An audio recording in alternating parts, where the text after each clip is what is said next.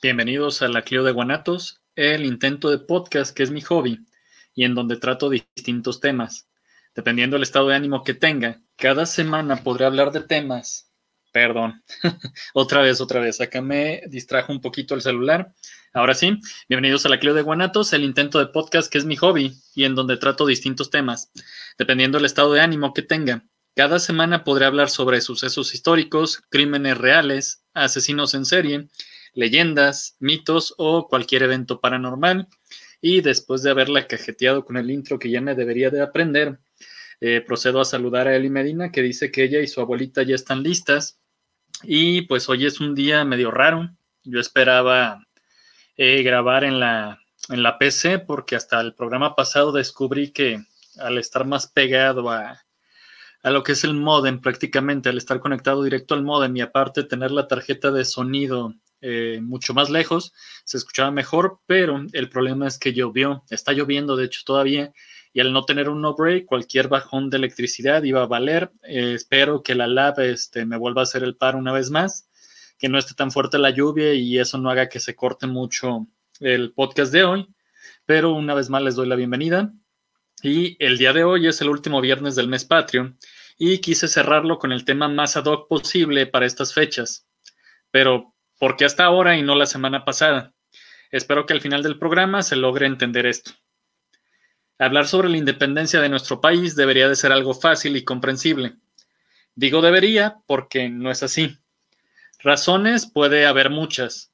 Quizás no recuerdas las clases de la primaria, tu profe se la pasaba hablando de sus problemas maritales o porque para ti y para la mayoría de México la historia es aburrida. Lo cierto es que a pesar que de, oh, perdón, no sé qué traigo hoy. Lo cierto es que a pesar de que desde hace más de dos siglos se da el grito, pues aún no nos ponemos de acuerdo en cuestiones cruciales como si fue el 15 o el 16, o más confuso aún, al hacer las cuentas de los años que México tiene como nación, los números no nos van a cuadrar. Uno les van a decir que son 210 años, mientras que otros aseverarán, y de manera muy altiva, que son 199 años. Entonces, ¿qué provocó la independencia y cuándo fue?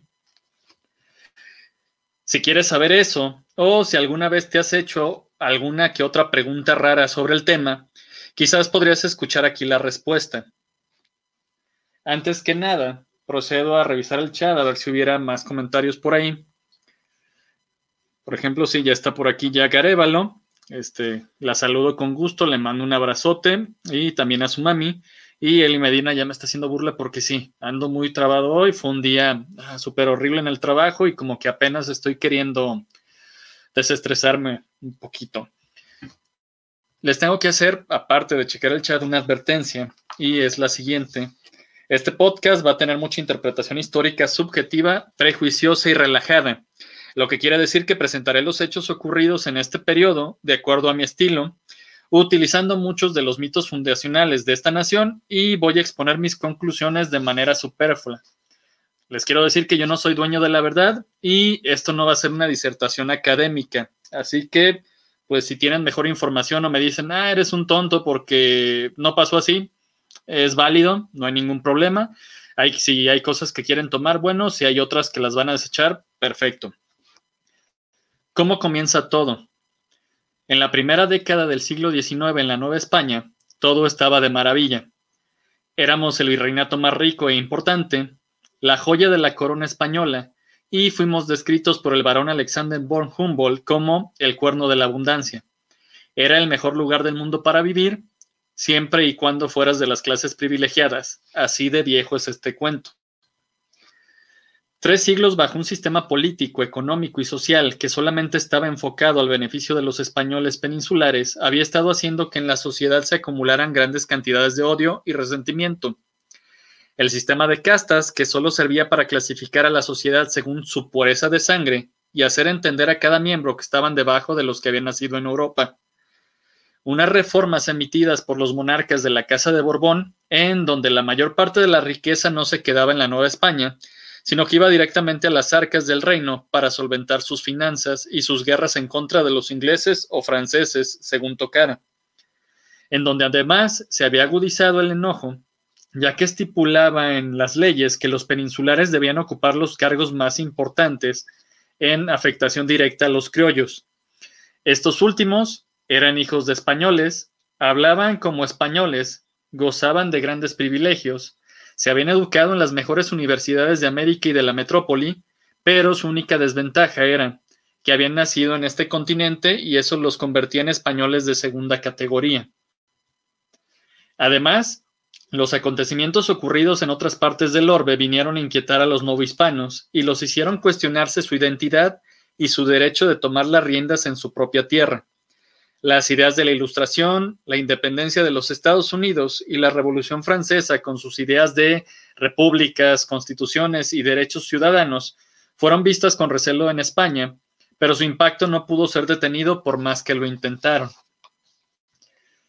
Por si esto no fuera suficiente, en 1808 las tropas francesas de Napoleón ocuparon España y el monarca Fernando VII fue hecho prisionero en Bayona.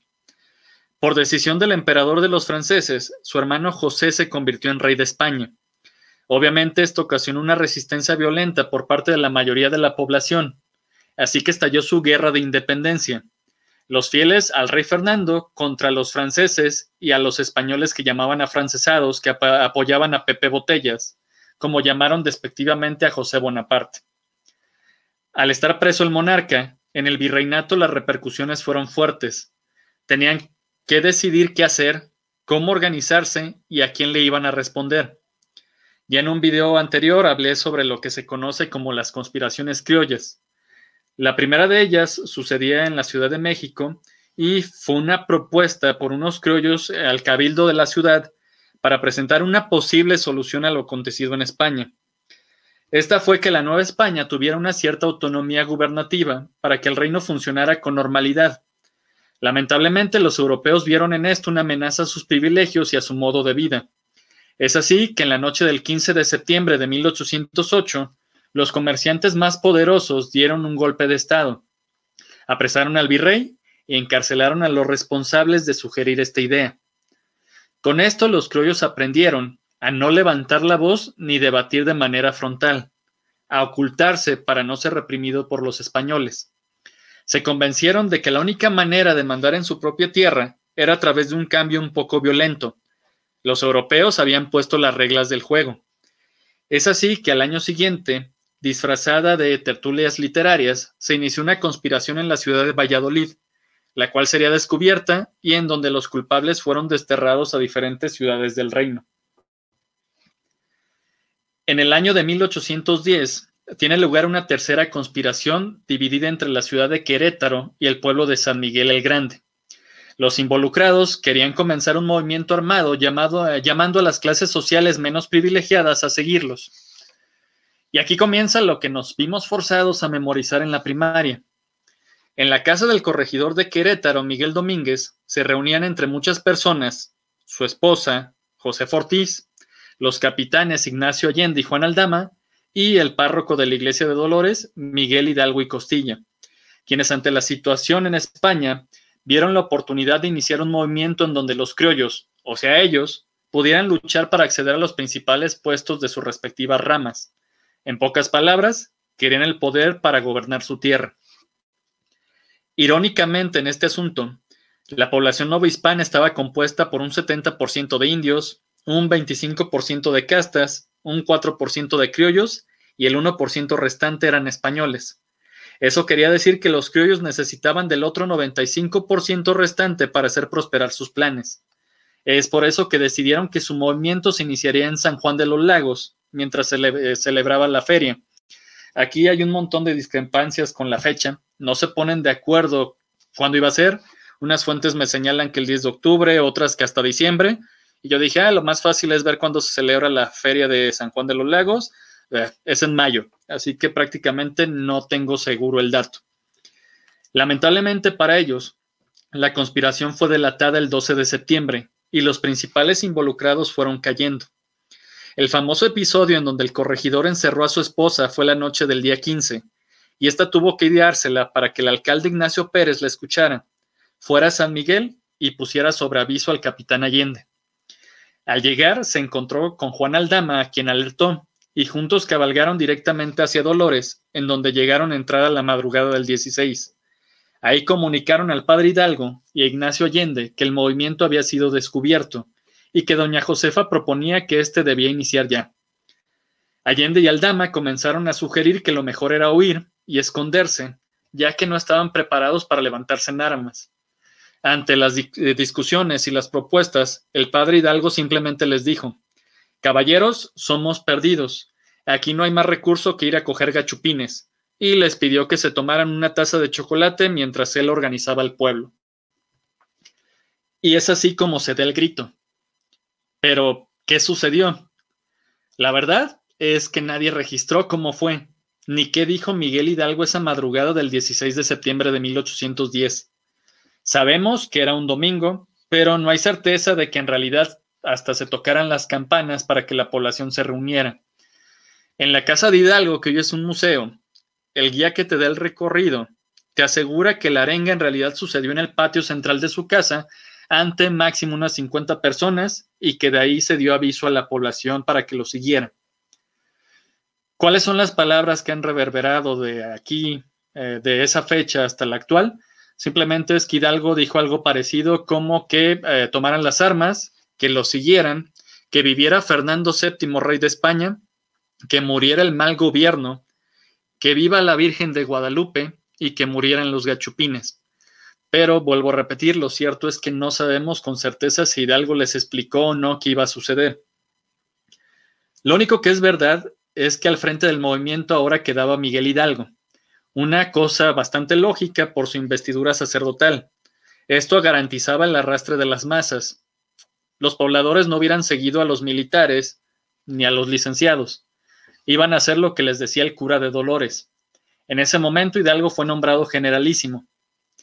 Para esta fecha tenía aproximadamente 57 años. Sacerdote muy querido por su feligresía, ya que se preocupaba por los indígenas y su educación al enseñarles oficios.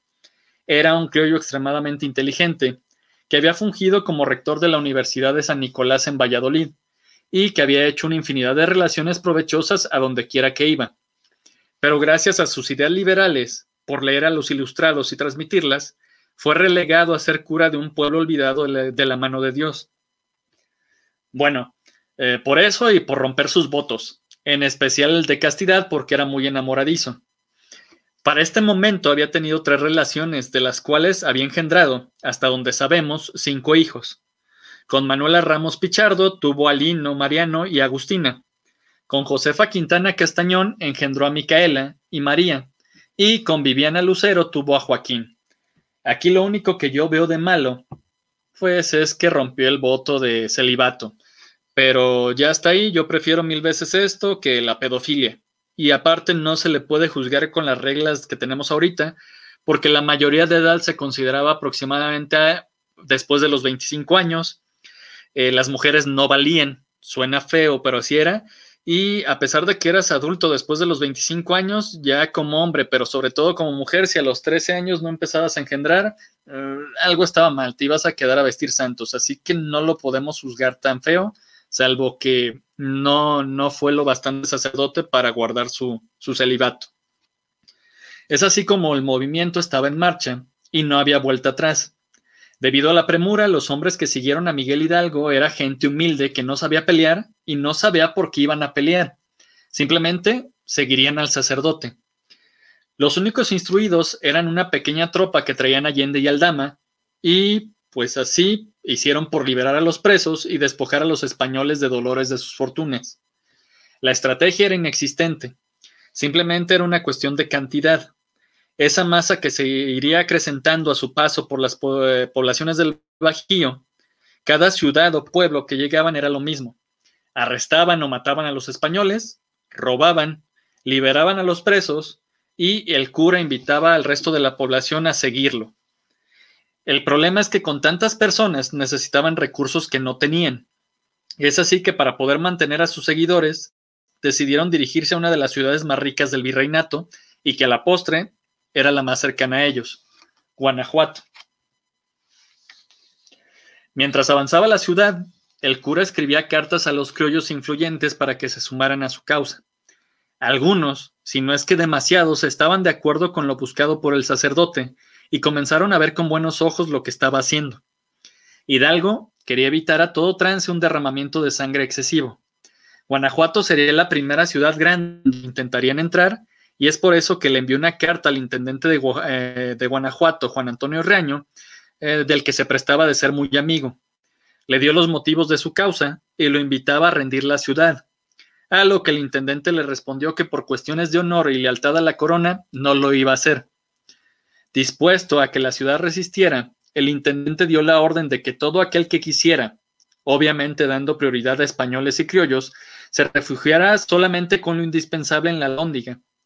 Como es normal en estos casos, todas las familias acomodadas acudieron a raudales llevando consigo sus joyas, los lingotes, sus vestidos y dinero, y se van a cantonar en el edificio. El 29 de septiembre de 1810, los insurgentes, nombre con que se designó al movimiento desde el inicio, y que en realidad este adjetivo significa que el que se levanta en armas o se subleva contra la autoridad, llegaron a la ciudad y comenzaron los saqueos. Quienes no alcanzaron a refugiarse fueron las primeras víctimas. Pequeñas guarniciones trataron de contenerlos, pero la muchedumbre los sobrepasaba brutalmente. Las fuentes más fidedignas dicen que eran 2.500 hombres peleando por la corona contra 60.000 hombres de Hidalgo. Finalmente llegaron a los alrededores del almacén de grano y comenzaron el ataque. El enorme edificio resistía y los rebeldes eran blancos fáciles para que los defensores pues no pudieran tomarla. Uno de los mitos más este, que se repite una y otra vez es que incluso se vieron en la necesidad como para quitar a la masa que estaba al lado de las paredes de arrojarles aceite hirviendo, lo que solamente va a conseguir que ellos se pongan más furiosos. La balanza se inclinó a favor del ejército de Hidalgo con la quema de una de las puertas de la Lóndiga. Este episodio estoy seguro que la mayoría de ustedes recuerda, aunque no sepan muy bien qué, eh, qué pasó y cómo se llamaba el cuate que lo hizo. La historia oficial nos va a mencionar que un minero de nombre Juan José de los Reyes Martínez, pero que todo el mundo conocía como el Pípila, se va a poner una pesada losa en la espalda y arrastrándose se va a acercar una de las puertas que untó de brea y va a prender con una antorcha. ¿Es cierto o no esta historia? No lo sabemos. La versión surgió años después de que ocurriera la toma de la lóndiga de Granaditas y lo más seguro es que ni que Juan José de los Reyes Martínez no existiera, y que hayan sido varios pípilas, es decir, varios mineros que se hayan sacrificado por quemar una de las puertas. Lo que sí siguió fue una escena dantesca ya ante la caída de esta puerta. Una turba enardecida ingresando por el orificio al edificio, golpeando, empujando, robando y asesinando a toda persona que estuviera en su camino. Los defensores perecieron a manos de los insurgentes y por toda la ciudad se repitieron estas escenas junto con ciento de violaciones. Miguel Hidalgo estaba conmocionado, horrorizado. No podía hacer entrar en razón a su multitud. Tuvieron que pasar un par de días y la energía militar de Ignacio Allende para detener el desorden y garantizar la seguridad de la población guanajuatense. Este episodio provocó varias cosas. Entre las más importantes fue miedo en los españoles hacia los insurgentes, ya que sabían que podía sucederles algo similar. Otro sentimiento fue el rechazo en los criollos que habían simpatizado con el movimiento. La masacre los dejó aterrorizados. Y finalmente, inspiración en distintas personas de diferentes estratos. A lo largo de todo el virreinato se levantaron en armas. Sin quererlo, sin planearlo de esa manera, el movimiento de emancipación era ya algo irreversible. Lo que siguió fue una marcha del contingente por diversas poblaciones y ciudades. Era un ejército, entre comillas, imponente, que se acrecentaba paso a paso, imbatible hasta el momento debido a su número y a que las ciudades grandes a las que llegaron se rindieron sin pelear. Simplemente los españoles y criollos huían al ver al ejército acercarse. Tal fue el caso, por ejemplo, de la ciudad de Valladolid. Animados por esto, Ignacio Allende y Juan Aldama decidieron aprovecharlo. Fijaron el rumbo hacia el único destino que les podía asegurar la victoria y sobre todo el salir vivos de esta empresa, llegar a la Ciudad de México, el hogar del virrey. El 30 de octubre libraron un combate en el Monte de las Cruces, en donde después de muchas bajas lograron derrotar al contingente realista de mil hombres. La vía hacia la Ciudad de México estaba despejada. Allende y Aldama enviaron un mensajero a las puertas de la capital. El correo fue remitido al recién nombrado virrey Francisco Javier Venegas, en donde secamente se le informaba que era hora de entregar la capital. Obviamente, como se podrán imaginar, este no rindió la plaza y mandó decirle Hidalgo que dos mil hombres estaban listos para hacerle frente. Y aquí, las órdenes del generalísimo fueron las de retroceder. No se sabe a ciencia cierta el porqué de esta decisión. Se enfrentaba a un ejército reducido y sorprendido, a un gobernante que ni siquiera sabía de qué tamaño era su reino y ni siquiera sabía la disposición geográfica. Entonces, ¿qué fue? Falta de suministros, inquietud ante la llegada del mejor general realista, Félix María Calleja, o lo más seguro, y que apuntan la mayoría de historiadores, es que tuvo miedo. ¿Qué le dio miedo? Las escenas vistas en Guanajuato, y sobre todo, no quería que se repitieran en la, capital porque él ya sabía que no las podía controlar a sus tropas. Lo único que esto va a ocasionar, este repliegue, fue perder la oportunidad de finalizar el movimiento a menos de dos meses de haber comenzado. Esta decisión se va a traducir en años extras de guerra, diez para ser exactos, y el declive del movimiento de Miguel Hidalgo. Inmediatamente ante el retiro de las tropas insurgentes, el virrey Venegas comenzó a organizar la contraofensiva realista para levantar la moral de un ejército que se había visto superado por una horda de campesinos sin instrucción y muchas veces armados con palos y piedras. Y comenzó, como todo virrey tiene que eh, comenzar, con ayuda divina, una lucha de iconografía religiosa.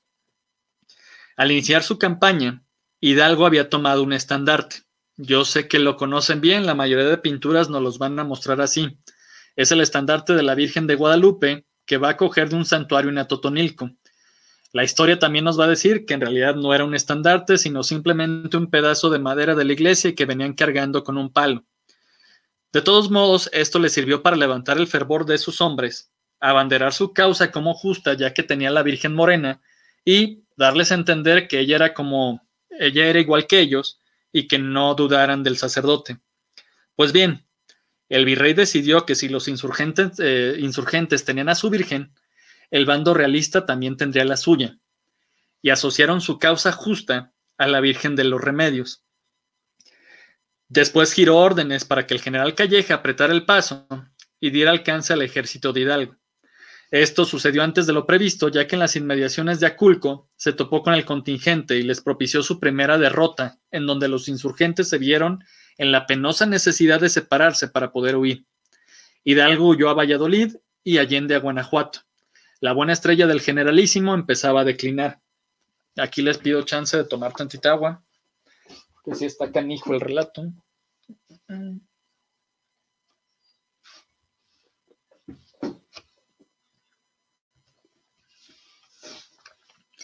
Listo.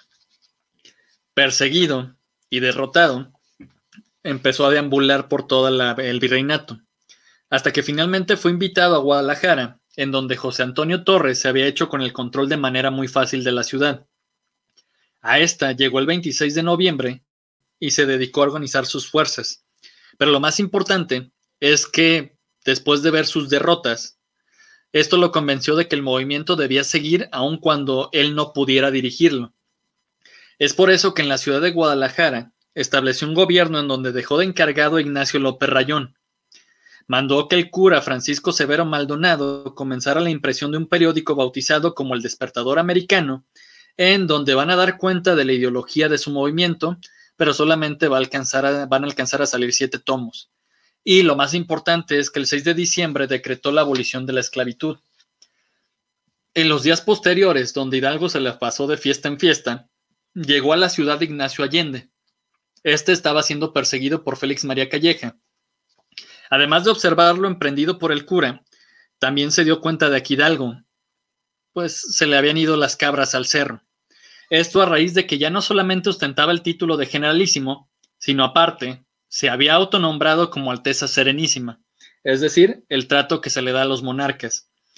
Ante las noticias traídas por Allende, deciden abandonar la perla tapatía para de esa manera no comprometer al recién formado gobierno. La idea era llegar a otra ciudad minera, Zacatecas, para de ahí abastecerse de recursos y proseguir la campaña. Por alguna razón, no sé si fue por canje o por seguridad de ellos, llevaban a 300 españoles, pero al ver que provocaban el retraso del contingente y que Calleja los podía alcanzar, el generalísimo ordenó así sin más que a todos se les pasara a cuchillo y sus cuerpos fueron arrojados en un paraje conocido como El Salto cerca de Zapotlanejo. Finalmente, Calleja les dio alcance el 11 de noviembre de 1808, 1811 perdón, en el paraje de Puente de Calderón. Frente a frente se encontraban 6.000 realistas y cerca de 60.000 insurgentes. La batalla comenzó y durante horas no hubo un bando que se pudiera imponer al otro, hasta que sucedió una explosión en la retaguardia de los hombres de Hidalgo. El parque, es decir, su pólvora y sus municiones, se habían incendiado.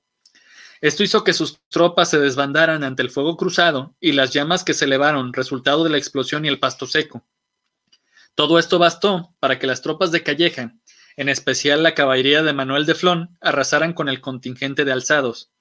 Miguel Hidalgo, Ignacio Allende y Juan Aldama lograron escapar con algunos hombres y se dirigieron rápidamente a la ciudad de Zacatecas. Durante el camino, Allende y Aldama decidieron retirarle por fin el mando Hidalgo y lo tomaron prisionero, obligándolo a marchar al frente para que sus pocas fuerzas aún lo siguieran. Los rumores y algunos historiadores nos dicen que en estos días incluso intentaron envenenar al sacerdote. En la ciudad minera lo recibió el coronel Rafael Iriarte, a quien le quitaron sus grados por no auxiliarlos en Puente de Calderón, le exigieron dinero y provisiones, ya que habían decidido pedir ayuda. ¿Pero a quién? Al norte del virreinato había una joven república que seguramente simpatizaría con ellos. Fue la única opción que se les ocurrió. Así que decidieron marchar a los Estados Unidos, aunque había un inconveniente. Quedaba el doble de distancia de la que actualmente está. Ante la adversidad del clima y el terreno al norte de la Nueva España, los insurgentes fueron guiados por las rutas en donde pudieran encontrar agua. Después de varios meses de camino, el 21 de marzo de 1811, atendiendo una invitación hecha por Ignacio Elizondo, un realista que se había pasado al bando insurgente, se dirigieron a las norias de Acatita del Baján. Pero en lugar de ser recibidos con víveres, se toparon con una emboscada en donde eh, resultaron capturados 800 hombres, entre ellos los principales cabecillas. Los habían convencido de marchar en contingentes reducidos y separados para de esa manera, pues distribuirse mejor el agua. Hidalgo se entregó sin más. Allende quiso oponer resistencia, pero Elizondo va a dispararle a su hijo matándolo. Los presos fueron enviados a Mapimí en Durango y de ahí a la ciudad de Chihuahua. Ignacio Allende, Juan Aldama y Mariano Jiménez fueron juzgados por un tribunal militar y hallados culpables de alta traición. Se les condenó a ser fusilados por la espalda. La sentencia fue cumplida el 26 de junio de 1811. Con Miguel Hidalgo, sin embargo, se tomaron más tiempo. La razón es que era sacerdote y el proceso era más complicado. Primero fue juzgado por un tribunal eclesiástico en donde se les comulgó, no tanto en realidad por sublevar a las masas en contra del rey Fernando VII, sino que más bien al no tener pruebas de lo que había dicho o hecho o estar seguros de su ideología, pues le dijeron, sabes que llevas una vida licenciosa, tienes hijos y pues aparte estabas contaminando a la población con ideas prohibidas. ¿Cómo se le quita a un sacerdote? Los sacerdotes, valga redundancia, es un proceso en donde se le empiezan a cortar sus vestiduras, pero mm, los votos que ellos hacen no es como que les den algo material y toma, aquí tienes tu voto de pobreza, de obediencia y de humildad. A los sacerdotes se les untan las manos y la frente con unos aceites, que eso les hace que puedan dar los eh, sacramentos. Es así como Hidalgo, después de cortarle todas sus vestiduras, pues van a raspar sus manos y la frente hasta, quedaran, eh, hasta que quedaran en carne viva y con eso ya le quitaron la cuestión de eh, ser sacerdote y lo mandaron a los tribunales ya militares, en donde naturalmente se le encontró culpable de alta traición y fue condenado a morir fusilado. La mañana del 30 de julio de 1811, Hidalgo se despertó y tuvo su última comida. Lo llevaron a un patio de la prisión donde estaba y no sabemos a ciencia cierta cómo va a ser fusilado.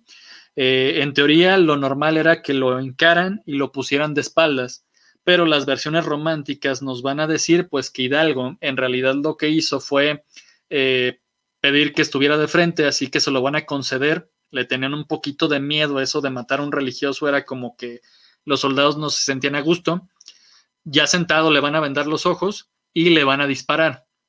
El problema con los personajes que yo conozco de la historia de México que fueron fusilados, pues a la mayoría no le ha ido nada bien.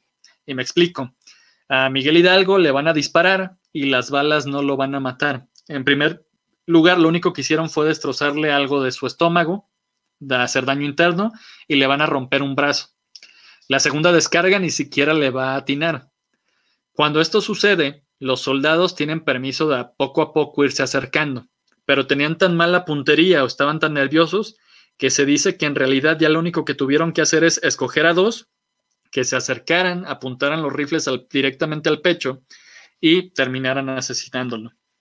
Sus restos, junto con los de sus compañeros de armas, fueron destazados en varias partes y siguieron una marcha extraña y macabra, exactamente en sentido inverso a lo que fue su campaña, y en cada lugar importante iban dejando una parte de los cuerpos para ser exhibidos, Creo que a Guadalajara nos tocó la mano derecha de Hidalgo. Finalmente, en Guanajuato se instalaron jaulas en las esquinas de la lóndiga de Granaditas y dentro de ellas se colocaron las cabezas de Hidalgo, Allende, Aldame y Jiménez, como advertencia para quien osara desafiar a la corona nuevamente. Ahí permanecieron hasta el final de la guerra, una década después. Parecía que el movimiento independentista estaba derrotado. El gobierno encabezado por Ignacio López Rayón tuvo que huir y se refugió en Zitácuaro en 1811.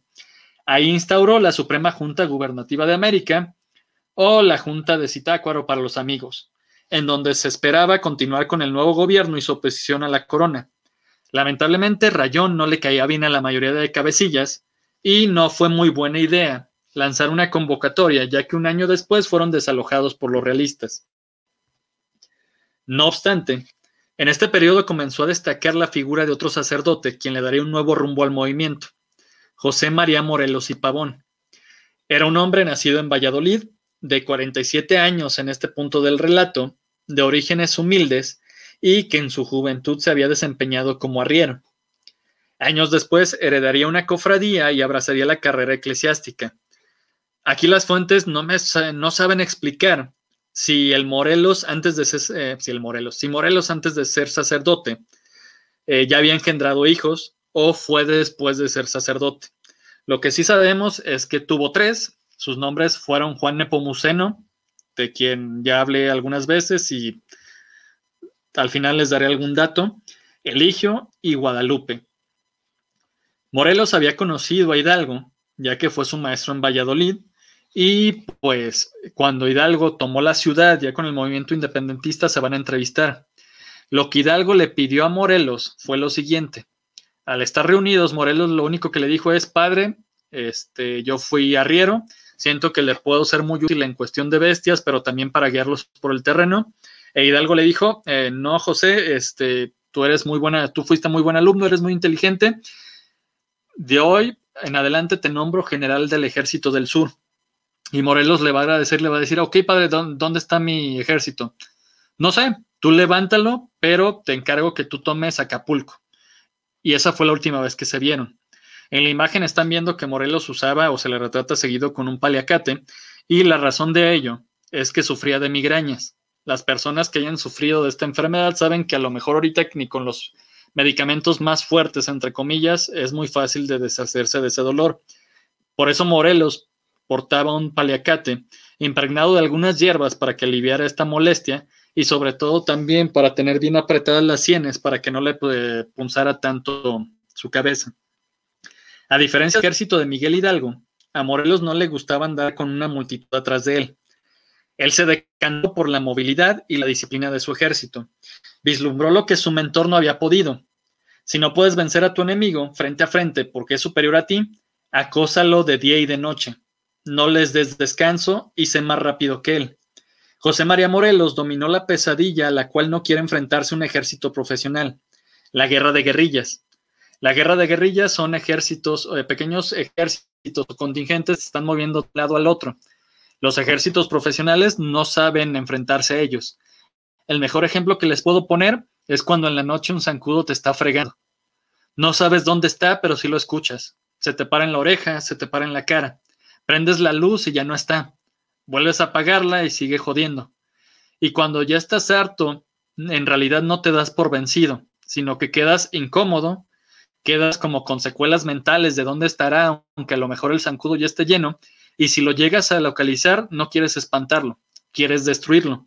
Así más o menos funciona la guerra de guerrillas psicológicamente para un ejército profesional. Aquí vamos a hacer referencia a dos partes de Morelos. La primera es el Morelos militar. Él sí va a establecer campañas que tenían una eh, finalidad específica a cumplir. Tuvo cuatro importantes. La primera campaña la va a focar a tomar el puerto de Acapulco porque así se lo había dicho Hidalgo. ¿Pero por qué un puerto? Simplemente porque era una entrada para productos, para armas, para dinero y también una vía de escape. No va a tener muy buen fin porque no lo logra tomar, pero sí va a controlar la ciudad de Tasco, que era minera, y va a tener una entrada fácil de dinero. Su segunda campaña fue atacar la Ciudad de México. Él dijo, si Hidalgo pudo hacerlo, yo también. El problema es que se va a topar con la pesadilla de Hidalgo que se llamaba Félix María Calleja y va a ser rodeado en una pequeña ciudad llamada, ni siquiera la ciudad, de un pequeño pueblo de mil habitantes llamado Cuautla. Esta va a ser la, la batalla más importante de Morelos. Calleja, cuando Morelos se pone en Cuautla, lo que va a hacer es sitiarlo. El terreno y el clima no le eran este, muy beneficiosos, así que decidió matar a los insurgentes de hambre. Él calculaba que en una semana o máximo dos, Morelos iba a rendirse, se iba a desesperar y lo podía derrotar. Con lo que no contaba era con la astucia y con la decisión de los insurgentes de no rendirse. El sitio en realidad va a durar 73 días. ¿Qué sucedía? Pues los españoles estaban alertas afuera, había escaramuzas diarias, pero no muy importantes. Sí había intentos de romper el sitio, pero pues los insurgentes no claudicaban. Después de estos dos meses, las dos tropas ya estaban hartas, estaban enfermas, pero la situación más eh, canija la estaban viviendo los insurgentes. Ya no tenían comida. Al principio se les comenzó a terminar lo que es el maíz, lo que es el frijol. Después se vieron en la necesidad de pues empezar a desaparecer perros, gatos, finalmente ratas. Obviamente los caballos fueron los únicos que no tocaron porque los necesitaban para seguir con la lucha, pero caballo que se iba muriendo, caballos que se comían. Hasta dónde llegó la miseria de los habitantes de Cuautla y el ejército de Morelos. Eh, hay crónicas que dicen que ya lo único que les restaba por comer era meter en agua y hervirla lo, cualquier cosa que fuera de cuero, sus cinturones, sus sillas de montar, y ese caldo asqueroso que salía se lo empezaron a beber como si fuera alimento. Finalmente, el 2 de mayo de 1812, y harto, Morelos va a arriesgar el todo por el todo y va a intentar romper el sitio. En la noche va a mandar una pequeña guarnición a que haga alboroto, que dispare, que grite, que dé sombrerazos. Esto va a agarrar desprevenido un ejército que ya también estaba aburrido y se va a romper el sitio. Mientras que Calleja o los hombres de Calleja estaban enfrentando esa pequeña guarnición que se sacrificó, Morelos salía muy campante por el otro lado y va a proseguir la lucha. Lo siguiente que les voy a decir no está confirmado, pero hay una creencia popular mexicana que dice que cuando Napoleón Bonaparte, ese que estaba conquistando toda Europa, se enteró de la hazaña de Morelos, su elogio para él fue decir, si yo tuviera dos generales como Morelos, ya hubiera conquistado todo el mundo. Su tercera campaña va a ser Acapulco, que dominó por una pequeña temporada, y la cuarta se va a establecer en Chilpancingo. Y aquí ya tenemos el cambio del Morelo militar al Morelos ideólogo. ¿Qué sucede cuando llega Chilpancingo? Bueno, en junio de 1813, Morelos convoca un congreso que se reuniría en, esa ciudad y la primera reunión fue el 13 de septiembre. Al día siguiente, él se presentó ante el Congreso y leyó, leyó un, carajo, perdón, leyó un documento titulado Sentimientos de la Nación. ¿Qué decía grosso modo este documento de 23 artículos? Primero, que la América es libre e independiente de España y de toda otra nación, gobierno o monarquía, y que así se sancione dando al mundo sus razones. Perfecto. Después decía que la soberanía dimana del pueblo, quien elegirá a sus representantes, y el poder se dividirá en tres, ejecutivo, legislativo y judicial. Después decía que los empleos solo los obtendrían los americanos, perfecto. Que los extranjeros que serían aceptados solamente podrían serlo si eran capaces de instruir a los habitantes de esta tierra. Prohibía la esclavitud, las castas, y decía que todos iban a ser iguales y que lo único que iba a distinguir a un americano de otro era el vicio o la virtud. Después, él dijo que se conmemoraría cada 16 de septiembre en memoria de Hidalgo, Allende, Aldama y Jiménez. También, por alguna extraña razón, no tan extraña, dice que cada 12 de diciembre iba a ser el día dedicado a la Santísima Madre de Guadalupe. Hasta ahí todo bien. Lo único en la que la regó, y después se vería muy feo esto en México, es que proclamó a la religión católica como la única sin tolerancia de ninguna otra. Íbamos bien en todo, aquí medio la cajeteó, pero hay que entender que era sacerdote. Después de esto, el Congreso en pleno se levantó, lo aplaudió y le ofreció el título de Alteza Serenísima, el mismo que se le había dado Hidalgo. Pero Morelos dijo, no, señores, yo no soy Alteza Serenísima, yo soy el siervo de la nación, soy el servidor de la nación. El Congreso siguió trabajando y el 6 de noviembre de 1813, todos los diputados y José María Morelos van a firmar nuestra acta de nacimiento, o la que debería de ser nuestra acta de nacimiento como país, que se llamaba Declaración de Independencia de la América Septentrional, es decir, la independencia de América del Norte. Después de algunos meses, casi un año, este Congreso va a redactar una constitución que se le conoce como la Constitución de Apatzingán, que es la primera que íbamos a tener y en donde se decía que éramos libres, que íbamos a ser una república, que el poder se dividía en tres y que éramos católicos de a fuerza. El inconveniente con esta cuestión fue que Morelos perdió mucha capacidad de organización y decisión por acatar las disposiciones del Congreso. Además, se preocupó por defenderlo con lo que perdió su principal arma, la movilidad. Empezó con esto una serie de derrotas, las que condujeron finalmente a que el 5 de noviembre de 1815 fuera capturado en Tesmalaca por el coronel Manuel de la Concha. La noticia cimbró a todo el virreinato llenando de júbilo a los realistas y de desasosiego a los insurgentes.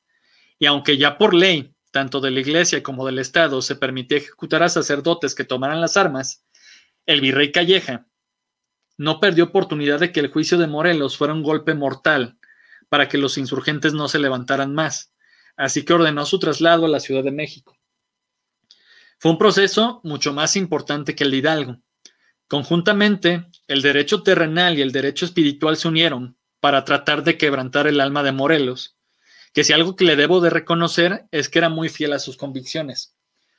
Lo que querían mucho estas personas, más que una eh, retractación de todo lo que había hecho, era el nombre de sus principales hombres, su ubicación y recursos, ya que hasta, eh, hasta en eso Morelos era inteligente. Nadie sabía si con Hidalgo todos sabían que estaba Allende, Aldama, Jiménez, pues con Morelos simplemente sus hombres de más confianza sabían quiénes eran los importantes. Ante este juicio y las constantes acusaciones de sublevación y traición al rey, siempre Morelos contestaba cosas como, pues en España ya no había rey, se fue a su casa de Francia, pero si bien regresó, volvió al trono como un déspota contaminado de irreligiosidad. O ante cuando se le cuestionaba su desacato a las excomuniones realizadas por varios obispos de la Nueva España, declaraba que él consideró que la patria estaba primero antes que los mandamientos de la santa religión. Los inquisidores y los abogados ya desesperados van a querer agarrarse de algo para poderlo quebrar. Hubo algo que, sobre todo los sacerdotes, van a notar rápidamente, que aquel hombre que no se había achicado ante los interrogatorios y a las varias torturas que le habían hecho porque era muy común que lo golpearan, que lo encadenaran, que lo suspendieran de los eh, dedos gordos de sus manos para luego dejarlo caer, y aún así seguía sin hablar, pues ese hombre tenía una debilidad. Era muy religioso. Así que sin tardanza y con gusto procedieron a degradarlo, algo que lo va a afectar hondamente. Supuestamente los mismos inquisidores le rogaron a Calleja que no diera la pena de muerte a Morelos, y el virrey va a acceder. Por esta razón, su sentencia ante la Inquisición fue el ser recluido de por vida en un monasterio. No obstante, días después se le informa que el excelentísimo virrey Félix María Calleja lo sentenciaba a morir fusilado por el crimen de, de alta traición. Existe una muy fuerte discusión histórica de si Morelos firmó o no una declaración en donde se arrepentía de haber dirigido la causa de la independencia, ya que los realistas presentaron un acta firmada. Los defensores de la validez de este documento van a aseverar que se lo dieron a Morelos, En un inicio, él se va a negar, pero al recordarle que había sido excomulgado, no podría morir como católico y con eso, por ende, no va a entrar al reino de los cielos. La oferta entonces fue que si él se apegaba al arrepentimiento, pues la Santa Madre Iglesia, Iglesia le abriría los brazos y lo dejaría morir tranquilo con Dios. Es algo que suena lógico. Morelos tenía un montón de miedo a la cuestión de estar mal con la iglesia, era bastante religioso, pero otros en cambio han negado este hecho. Lo cierto es que el 22 de diciembre de 1815, a sus 50 años, José María Teclo Morelos y Pavón murió fusilado por la espalda en Ecatepec. El daño ya estaba hecho. El principal dirigente de la insurgencia estaba muerto. Y el problema de haberlo quebrado en su cuestión espiritual es que reveló el nombre de cada uno de sus hombres. Seguramente sin quererlo, pero hizo un muy, hizo un muy mal, perdonando trabado, hizo un terrible mal a la insurgencia. Los principales nombres que él soltó y sus posiciones y hombres con que contaba fueron, y son puros nombres de calle, Hermenegildo Galeana, Mariano Matamoros, Nicolás Bravo, Juan Álvarez, Vicente Guerrero y el más famoso de todos, José Miguel Ramón Adauto Fernández y Félix, que ustedes conocen más por su nombre artístico, Guadalupe Victoria. De todos estos que les comenté, los que siguieron en pie de lucha un, eh, un momento van a ser Nicolás Bravo y Juan Álvarez. Hermenegildo Galeana y Mariano Matamoros van a fallecer. Vicente Guerrero es el que va a proseguir la lucha hasta el final. Guadalupe Victoria nunca se apegó a los indultos del virrey, pero tuvo muy mala suerte. Para evitar la captura, se va a internar en las selvas de Veracruz y nunca va a ser, nunca va a ser el mismo. Sufría de epilepsia y pasó años perdidos en la selva. E incluso va a ser encontrado después de que México ya ganara su independencia. Y aquí tengo que pedirles disculpas y va a ser como un circo de dos pistas, porque este, esta cuestión después de Morelos va a hacer que la insurgencia pues ya no sirva para nada. Los principales jefes ya están deshabilitados, Guerrero sí seguía en pie de lucha, pero no era tan importante, simplemente estaba en su estado homónimo, así que prácticamente el virreinato estaba pacificado. Entonces, si les estoy planteando el panorama así de feo, ¿por qué México se hizo independiente? Los españoles son los que nos van a echar una mano. Desde 1812, o más bien 1810, antes de que se diera toda esta cuestión de independencia o cuando estaba ya estallando, pues ante la situación en España, los gobiernos provinciales decidieron hacer algo para que el reino no se fuera a tomar por culo, como dicen los españoles. Es por esta razón que convocaron a representantes de todo el imperio para tratar de llegar a un acuerdo. Estas personas, en su mayoría, eran parte de la clase alta en donde se encontraban militares, el alto clero, funcionarios de la corona y aristócratas. Después de varios debates y ver que en realidad no tendrían monarca legítimo por un buen rato, los liberales llevaron las riendas y propusieron que para, el Estado para que el Estado tuviera cohesión, pues debían de tener una constitución. En ella se acordó que España sería una monarquía parlamentaria con división de poderes y se daría libertad de prensa, las instituciones ya fueron nacionales, se administró una mejor división territorial y en cuestión de igualdad los diputados americanos abogaron por el reconocimiento de diversidad, derecho al voto siendo hombre y con 25, 25 años, equidad de las personas y abolición del sistema de castas, y que todos, y esto fue algo muy avanzado, pasaran a ser ciudadanos con derechos en lugar de simples súbditos. Estaba muy adelantada. La Constitución se juró el 19 de marzo de 1812 y se le conoció como la Constitución de Cádiz, 1812, o la PEPA por ser promulgada el día de San José. En México, en la Nueva España, esta, se va, esta va a ser jurada el 30 de septiembre de ese mismo año por el virrey Calleja. Tal fue la cuestión de la constitución y la fiesta que se hizo, que la Plaza del Zócalo se llama Plaza de la Constitución, pero no va a ser por las constituciones mexicanas, sino va a ser por la constitución de 1812. Desafortunadamente, la lucha por la separación del virreinato continuaba y Calleja no va a ver con buenos ojos que estas libertades pues las tenga el pueblo, en especial la de la imprenta, porque pues los insurgentes iban a poder usarla, así que no aplicó la constitución correctamente. Y aquí es algo que lamentan, porque la constitución de Morelos, eh, perdón, era una calca de la cuestión de la constitución de 1812. Si se hubiera aplicado, lo más probable es que Morelos haya dejado las armas y se haya llegado a una solución pacífica. Al no ser así, en 1814 Fernando VII regresa al trono de España. Y para decepción de la mayoría de españoles que habían luchado por él, lo primero que les dice es, señores, lo hicieron muy bien, su constitución está muy bonita, pero al carambas, yo soy el rey, vamos gobernando a la manera que estábamos acostumbrada, es decir, de manera absoluta. Y si España salió de seis años de guerra, de, 1800, eh, perdón, de 1808 a 1814, pues se aventaron otros seis años de guerra que se conoció como la Guerra Civil Española. Todo esto va a repercutir en América y un sacerdote, más bien un fraile llamado Servando Teresa de Mier, que estaba eh, desterrado en Inglaterra, va a contactar con algunos disidentes españoles que estaban en contra de Fernando VII. El principal se va a llamar Francisco Javier Mina, otro personaje con nombre de calle. Mina había sido un militar que había luchado contra Napoleón, la invasión a España, había estado prisionero muchos años de los franceses, fue liberado junto con varios, y al llegar a España y saber que Fernando había derogado la constitución, se levantó en armas. Obviamente el monarca en un principio tenía todas las del ganar por tener los recursos, y es aquí cuando Fray Servando le dice, ¿quieres fregarte a Fernando VII? Sí. Ah, sígueme y vamos a eh, independizarnos de España. Y Mina le dijo, no, espérate, yo me quiero fregar a Fernando, pero ¿por qué voy a hacer algo en contra de mi propio país? Ustedes pertenecen a mi imperio y no debería de hacer nada. La respuesta de Fray Servando fue lógica. Te vuelvo a repetir, ¿quieres fregarte al monarca? Quítale su colonia más rica y la que le da más recursos. Y así convence a, Francisco Javier Mina de llegar aquí a la Nueva España. Van a llegar eh, a Soto la Marina el 15 de abril de 1817 y en una campaña fugaz va a conseguir las victorias que en muchos años no se habían visto en la Nueva España en la causa insurgente.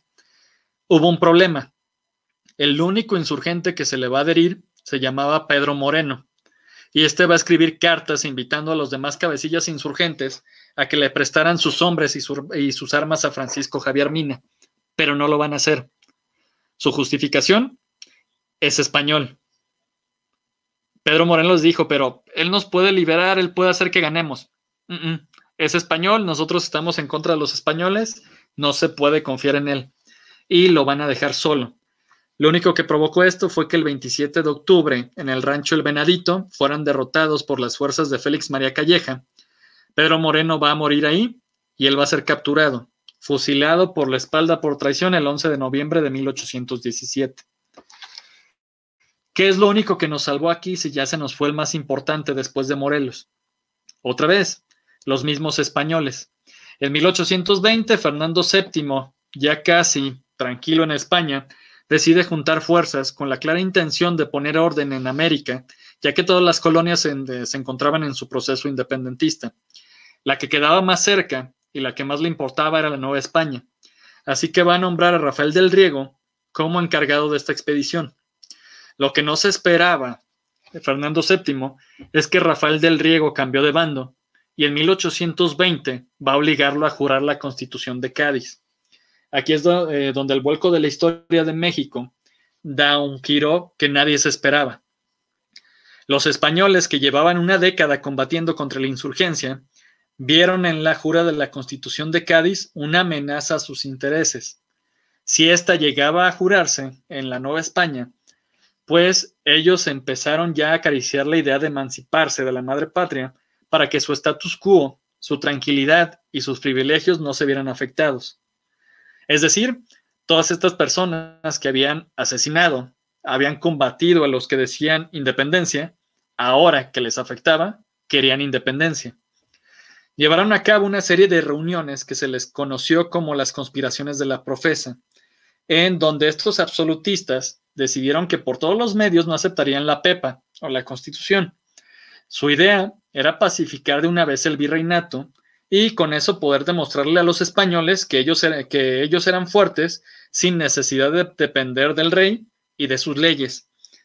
Lo que les estorbaba era la guerra en el sur, en donde Vicente Guerrero se había negado a aceptar los indultos del virrey de Juan Ruiz de Apodaca. ¿Cuál fue la idea? Ah, bueno, que un general derrotara a Guerrero. El único inconveniente es que la mayoría de generales españoles le tenía miedo a Vicente Guerrero. Habían pasado los años y no lo podían derrotar. Las habladurías entre estos generales es que Guerrero era el diablo, que tenía pacto con el diablo, que era un salvaje y que simplemente convocaba las fuerzas de la naturaleza para que no lo pudieran derrotar. El encargado principal se llamaba Gabriel de Armijo, pero al saber la idea, rehuyó de la lucha y va a pedir licencia.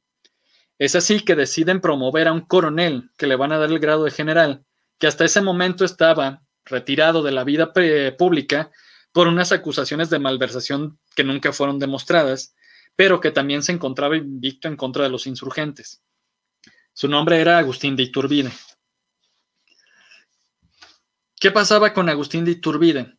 Él va a aceptar el mando porque estos eh, conspiradores, que tengo que decir que no nos consta en realidad si existieron las conspiraciones, pero está, este, está chido este mito de la profesa, pues van a convencer al virrey Apodaca para que le dé el mando del ejército del sur a Agustín de Iturbide. Lamentablemente para los españoles no pudieron evitar la jura de la Constitución de Cádiz. Iturbide va a estar luchando en el sur y va a estar perdiendo batalla tras batalla.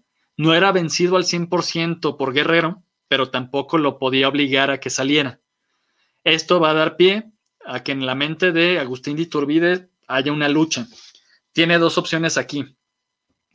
Derrotar a Vicente Guerrero y matarlo, cosa harto difícil, o una idea había empezado ya ahora sí a surgir de su, en su cabeza desde hace varios años y quizás era la que más convenía. Para este momento, pues los españoles, los criollos y todas las castas estaban hartas de 11 años de lucha. Ya no podían más. El virreinato más rico se había ido a la ruina. La constitución de Cádiz era un cambio bueno. Se abolían las castas, los españoles ya no estaban a cargo al 100%, y si, y si Iturbide estaba de acuerdo con los que habían conspirado, pues simplemente era darles el mando a los que lo habían tenido por 300 años. Es así que Iturbide empieza a jugar un doble juego. En cartas al virrey le empieza a pedir hombres, le empieza a pedir municiones y le empieza a pedir víveres para acabar con Vicente Guerrero. Al mismo tiempo, se empieza a cartear con Vicente Guerrero para tener una reunión. Lo primero que habrá hecho Vicente Guerrero al recibir las cartas de Iturbide ha de haber, haber sido, ¿qué chingados dice aquí? No sabía leer. Ya cuando encontró a alguien que sí supiera y le dijo las intenciones que tenía Iturbide, pues obviamente lo natural es que haya pensado que era una trampa. Pero después de tantas cartas, mensajes, dimes y diretes, empezó a comprender también que la única manera de salir con vida y de lograr a lo mejor la paz y la independencia de su patria era uniéndose con el general realista aunque no le cayera bien. Es así que le manda a decir Iturbide, está bien, me reúno contigo, pero tiene que ser en Acatempan, un pueblo que estaba bajo la eh, vigilancia y el control de Vicente Guerrero. Aquí Agustín de Iturbide también duda un poquito, pero el 10 de febrero de 1821 se van a encontrar en esta población llamada Acatempan. La historia oficial nos va a decir que los dos generales y los ejércitos se van a encontrar frente a frente y que ambos se van a dar un fraternal, fraternal abrazo y con eso se va a sellar el destino de México. En realidad no sabemos qué pasó aquí. Lo más seguro es que se hayan metido a alguna tienda o alguna hacienda y hayan discutido por algunas horas lo que iba a suceder. Lo que sí sabemos es que al salir de la reunión, Vicente Guerrero se va a dirigir a sus hombres va a levantar la voz y les va a decir, soldados, les presento a su general. Y le levantó la mano a Agustín de Iturbide. Eso nos indica que la lucha intelectual, que la lucha de poderes, la va a ganar Agustín de Iturbide. Y si somos racistas, clasistas y payasos como lo sabemos hacer, lo sabemos ser los mexicanos, vamos a entender el porqué de esto. Teníamos frente a frente a dos personajes que habían luchado, pero de dos nuevas Españas o ahora dos Méxicos diferentes. Por un lado teníamos al México humilde y al México pobre en Vicente Guerrero. Era una persona chaparrita, muy morena, que tenía vitiligo. Es esta enfermedad que hace que las personas morenas, algunas eh, manchas les nazcan en la piel y se empiecen a hacer blancas. No sabía leer, no sabía hablar Por el otro lado tenemos un criollo, hacendado, con dinero, de buena educación, guapo, y lo digo siendo heterosexual, ya que las narraciones nos van a decir que era de un 85, ojos verdes, cabello rubio y crespo, medio chinito. Obviamente quedaba mejor como general. ¿Qué sucedió? Los dos ejércitos se van a unir en uno y van a decidir obtener la tan ansiada independencia. El 24 de febrero de 1821, yo sé que la, fecha les suena porque es el Día de la Bandera y por algo tiene, tiene una razón esta fecha. En la ciudad de Iguala, los dos personajes se van a reunir y van a, van a proclamar un plan, ya sentando bien la cuestión de la unión de los dos ejércitos y lo que buscaban. El plan, muy original, es así se va a llamar, plan de Iguala. A grosso modo, que decía? Pues que este país iba a ser independiente de España, que se le iba a conocer como imperio mexicano, que íbamos a ser una monarquía constitucional, que el rey o el emperador en este caso tenía que ser Fernando VII, rey de España. Es decir, no íbamos a romper al 100% con las instituciones, si éramos libres, pero queríamos que el rey viniera a gobernar si él no quería, se iba a buscar algún hijo de él o familiar y ya no se mencionaba más. ¿Por qué se le conoce a este nuevo ejército como ejército trigarante? ¿O por qué se considera el Día de la Bandera? En pantalla tienen una bandera de este ejército, el ejército de las tres garantías. ¿Qué defendían? ¿Cuáles eran los ideales de este nuevo eh, contingente armado? Eran tres representados en los tres colores de la bandera, yo sé que en la primaria, en el kinder nos lo enseñaron que verde es el color de los campos de México, blanco es la pureza de su gente y el rojo es la sangre de los héroes, pero eso no es más que poesía. Y en realidad el significado lo tienen en pantalla. El verde se va a significar independencia. Independencia de este nuevo imperio, de este nuevo país, de España y de cualquier monarquía. Está chido, Morelos lo hubiera aprobado. El blanco representaba la religión católica esta religión que nos iba a unir y nos iba a dar identidad. Morelos también lo hubiera, lo hubiera probado. Y el color rojo significaba unión. Unión entre quienes, entre insurgentes y realistas, pero sobre todo unión entre americanos. Ya no, ya no iba a haber eh, división de castas, ya no iba a haber división de clases sociales, íbamos a ser todos ciudadanos. A partir de aquí empezó, aproximadamente de febrero hasta septiembre, una marcha triunfal, más que campaña, de este ejército trigarante de Iturbide. Fueron llegando a las principales ciudades y las guarniciones realistas se les unían. Van a ser pocas las batallas que van a tener y pocas las ciudades sangronas que no van a querer doblar o van a querer rendirse. Y como diario Guadalajara la tenía que cajetear, casi estuvimos a punto de que nos este, invadieran, pero el, intendente mejor se fue y dejó el mando Iturbide de la ciudad. El 24 de agosto de 1821 llega a la Nueva España el, último virrey. Su nombre era Juan de O'Donoghue. Tiene una entrevista con Iturbide, hablan largo y tendido, y Juan de O'Donoghue se da cuenta de algo, de que España sí podría reconquistar la Nueva España, valga la redundancia, pero que iba a gastar dinero que no tenía, que iba a gastar hombres que no tenía y que al pueblo mexicano nunca se le iban a quitar las ganas de ser independiente. Es por eso que Iturbide le dice, mira, creo que lo más sano es hacer lo que tú dices y este plan de Iguala le van a estampar la firma del virrey y cambia de nombre. Ya no se va a conocer como plan de Iguala, simplemente Tratados de Córdoba. ¿Qué es lo único que quedaba? Entrar a la Ciudad de México para declarar la independencia. El ejército de Iturbide va a llegar una semana antes de lo previsto a la ciudad pero va a estar el ejército trigarante alistándose, engalanándose y finalmente ya para pedir la rendición van a entrar el 27 de septiembre de 1821 a la Ciudad de México y con eso se logra la independencia. Al día siguiente, 28 de septiembre, se firma el acta por fin, nuestra primera acta de nacimiento, que se va a conocer así, Acta de Independencia del Imperio Mexicano, y por eso les decía al principio que cuál era la fecha en realidad de la independencia. Nosotros tenemos algo muy raro, parecemos gringos y festejamos y comenzamos a contar las fechas a partir del inicio de la guerra. Es por eso que nos puede dar 210 años de México independiente. pero en realidad la fecha oficial, ya cuando nosotros decimos esto se acabó, fue el 27 de septiembre de 1821. ¿Por qué no lo celebramos? Pues porque la figura de Iturbide, después de darnos libertad, después de ser el genio y el libertador de la patria que había hecho todo lo posible para no derramar más sangre, pues se volvió loquito y se hizo emperador, entonces ya se convirtió en villano. Obviamente todos sabemos que después del primer imperio México vivió feliz para siempre. Obviamente es sarcasmo. ¿Por qué resultaron las cosas así? Muy sencillo. Eh, fuimos un aborto, lo dijo con todas sus palabras.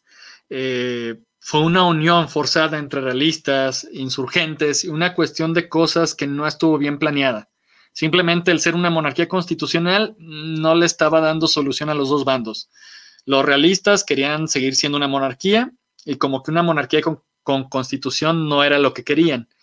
Los insurgentes querían una república sin reyes y por más constitución que te dieran, no querías un emperador. Pero ya con tal de terminar la guerra, terminaron aceptando lo que fuera. ¿Cómo sabemos también que somos un aborto?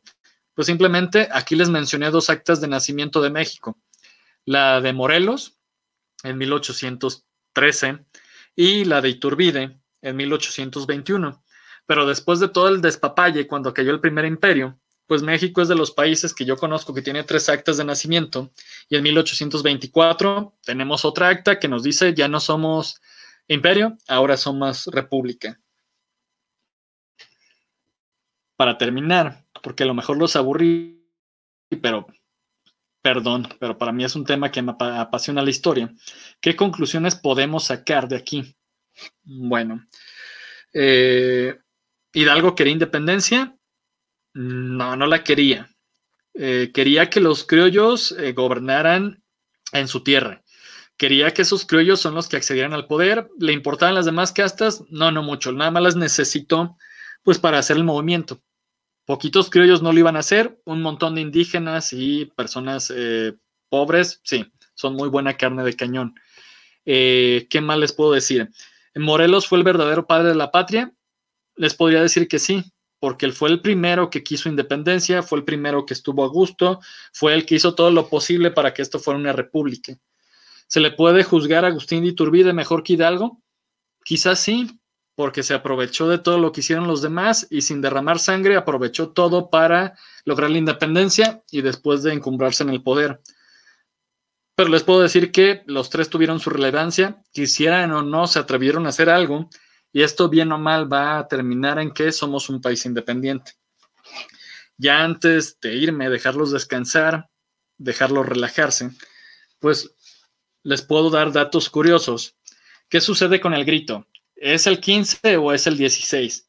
Bueno, les puedo decir que aparte de la batalla del 5 de mayo, es el único acontecimiento que se ha celebrado en México año con año, año tras año desde que sucedió.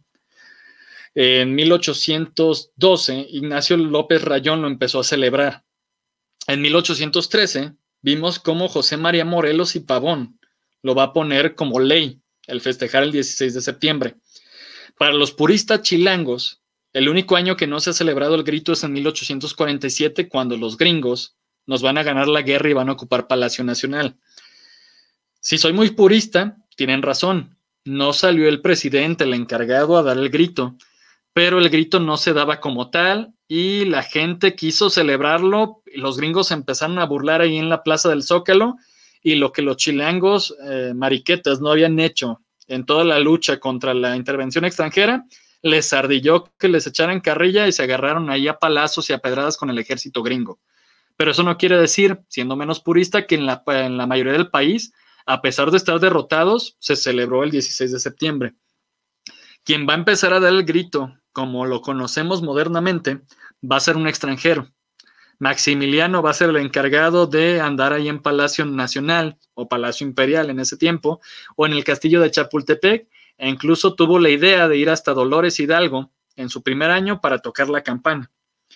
Dato que a la mayoría, por ejemplo, vi videos de Bully Magnus y a ellos les cajetea, pero dato que cualquier profesor de historia, incluyéndome a mí, les dice, es que el grito se da la noche del 15 porque el dictador Porfirio Díaz, pues ese día había nacido, y como él es el forjador de todo este mito nacional, pues aprovechaba a celebrar su cumpleaños junto con la independencia. Pero lo que es una realidad es que no tenía fecha fija el grito. Desde tiempos de Guadalupe Victoria había veces que lo daba el 15 en la noche, simplemente para tener más tiempo de celebrar. Ustedes saben que el mexicano eh, le encanta el mitote, eh, pero donde ya se hizo o se estableció con rigurosidad que fuera el 15, va a ser con Porfirio Díaz. Y por último, ya para dejarlos ir, es que ustedes pueden ver los restos de Hidalgo, Allende, Aldama y Jiménez en el Ángel de la Independencia. Ahí hay una puertita y un mini museo y ahí están los restos de todos los héroes de la independencia, a excepción de dos. El primero va a ser Agustín de Iturbide, que no lo tenemos considerado como héroe y por eso no están sus restos ahí, pero los pueden ver en la Catedral Metropolitana de la Ciudad de México. Y el segundo, y de quien lamentablemente no tenemos sus huesos, es de José María Morelos. ¿Por qué no están?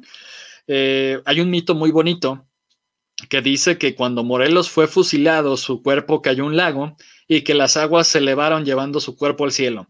Pero no, no había lago en donde lo fusilaron. Eh, lo más seguro es que su hijo, Juan Nepomuceno Almonte, que después va a ser uno de los más grandes villanos de la historia de México por conspirar y para traer el segundo imperio y la segunda intervención francesa, eh, él siempre fue conservador. Así que en realidad estaba avergonzado de que su padre hubiera eh, roto las relaciones con España, porque cuando la época más feliz, entre comillas, que tuvimos fue la colonial.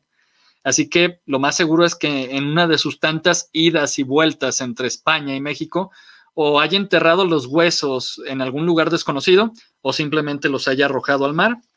Y mi consejo, después de todo lo que les aburrí, o los voy a aburrir a quienes escuchen el diferido, son dos cosas. No me crean todo lo que les conté, Vuelvo a repetir esa interpretación histórica. Los historiadores nunca estuvimos ahí para ver qué se dijeron los personajes al 100%. Es una recreación aproximada con el estilo de cada quien. Eh, y lo que más estaría chido es, no se queden con esto, si hubo algo que no sabían, me doy por bien servido, pero si hay algo que pudiera estar mejor o de lujo es que les haya picado el gusanito y investigar. Yo sé que fue un tema muy difícil, yo sé que iba a ser un tema muy pesado, pero les soy sincero, yo quería hablar de independencia desde hace años y lo quise comprimir lo más que pude para una hora y pasadita y pues simplemente decirles también que los mexicanos pasamos por varias épocas como si fuéramos aborrecentes. Al principio, si te gusta la historia, te emocionas cuando te cuentan este tipo de cosas Después creces y si te interesa más, te pones a leer y te deprimes, te pones emo porque dices, ah, no, son puras mentiras las que me han contado, eh, los niños héroes no existieron, Hidalgo era un inepto, eh, ¿qué más les puedo decir? Este, no sé, todos estos mitos que tenemos, el himno nacional que a Bocanegra en serio no lo encerraron, su novia no lo encerró. Entiendo, pero también deben de entender que estos mitos eh, fundacionales son para eso, para dar identidad a un pueblo. Si esta sociedad está valiendo madre el día de hoy, pues no me quiero imaginar qué pasaría si no te inculcaran amor a la patria. De mi parte sería todo. Gracias a los que me escucharon el en vivo, los que no se durmieron, los que aguantaron, a los que me vayan a escuchar en el diferido. Ya siguiente viernes es octubre, toca Halloween, así que se viene, espero, mes sangriento, mes de cuestiones de monstruos, mes de asesinatos, crímenes, cuestiones paranormales. Y buenas noches, que tengan buen viernes. Hasta pronto.